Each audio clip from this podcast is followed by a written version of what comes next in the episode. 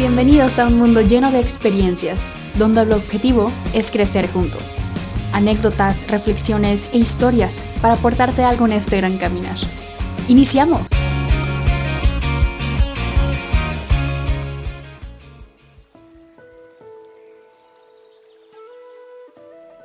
¿Qué prefieres? Buenos días, buenas tardes, buenas noches. Mi nombre es Carlos Arangua y los saludo en un capítulo más del podcast Experiencias. Hoy 27 de marzo, ya casi acabando el primer trimestre de este año 2023 que se ha ido volando. ¿Qué prefieres? publicaba en mis redes hoy, en la mañana, justamente eso. ¿Qué prefieres? ¿Lo bueno o lo malo? ¿La salud o la enfermedad? Escoger bien o escoger mal son circunstancias opuestas que deberían o traen una respuesta en teoría lógica.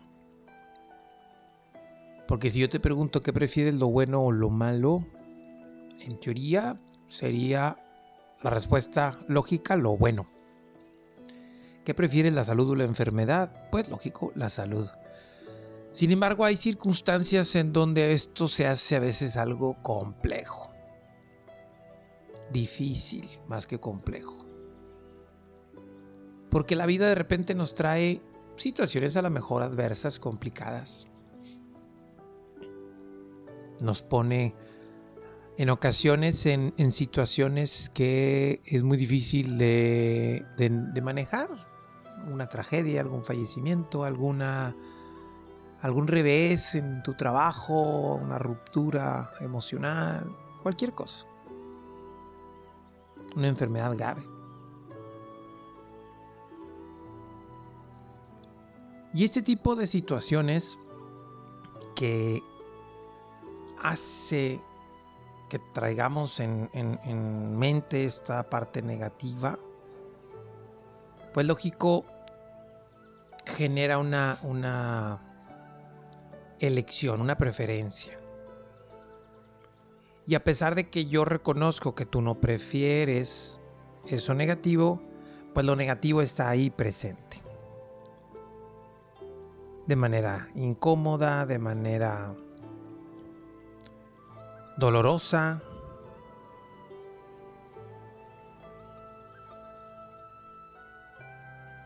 Y quiero que pongamos, recordando que siempre utilizo la, vida de los niños como, como un factor de, de, de base. Y quiero que te pongas a pensar si recuerdas tu infancia, o si ubicas la infancia a lo mejor de alguno de tus hijos, sobrinos, vecinos, cualquier niño o niña que estén de alguna otra manera en tu vida por alguna circunstancia. Y quiero que te pongas a pensar qué preferían ellos cuando estaban chiquitos. Mi, mi esposa y un servidor participamos de manera activa con eh, el movimiento familiar cristiano, con el cual ofrecemos un taller para padres llamado Padres e Hijos Construyendo el Hogar, el cual honestamente está muy bueno. Y platicando con los participantes, les, les, decíamos esa, esa referencia, ¿no? Es que decían o preguntaban, es que nuestros hijos a veces no nos quieren hacer caso, no quieren cumplir con sus obligaciones no quieren hacer la tarea, no quieren recoger su cuarto o, cualquier cosa que, que pongamos como necesario para hacer en casa. Entonces yo les, les decía este ejemplo. Oye, pues si tú tienes dos opciones de recoger tu cuarto o jugar, ¿qué elegirías? ¿Qué prefieres hacer? ¿Recoger tu cuarto o jugar? Si tuvieras que hacer la tarea o ver la televisión, ¿qué prefieres? Y la respuesta de todos, fue lógica, fue No, pues yo prefiero jugar, yo prefiero ver la televisión, yo prefiero lo que me gusta, yo prefiero lo simple, yo prefiero lo, lo bueno, lo que me hace feliz. Y digamos lógico decir, bueno, pues tus hijos también. Y yo sé que en la vida no es así como que, ah, bueno, entonces yo voy a hacer todo lo que yo prefiero y a mantenerme de una manera libre y simple, punto. Porque la verdad es que no, no es así. En la vida hay muchas responsabilidades que cumplir, muchas cosas que hacer. Y tú sabes, por ejemplo, que para tu pareja, para tu familia, para tus hijos, para tu trabajo, para tu escuela, para todo lo que tú tienes de alguna manera al alcance, hay veces que hacemos cosas que yo no prefiero hacer, pero yo elijo hacer porque es mi responsabilidad, porque me pagan para eso, porque Sé que es un paso para conseguir algo más grande o como tú quieras, ponerle y decirle. Al último, hay muchas cosas que hacemos nosotros que no es nuestra preferencia completa. El asunto está de que a veces en la vida y en este mundo nos orilla o nos pone en una posición en donde se nos está olvidando cada vez más lo que yo prefiero. Porque si tú dices que hoy prefieres limpiar tu cuarto que descansar, hacer tu tarea que jugar, hacer tus obligaciones en tu trabajo que de descansar, te tengo una noticia, tu mente se ha apoderado de ti y te está utilizando.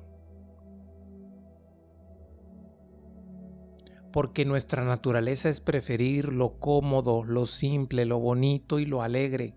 Esa es nuestra naturaleza.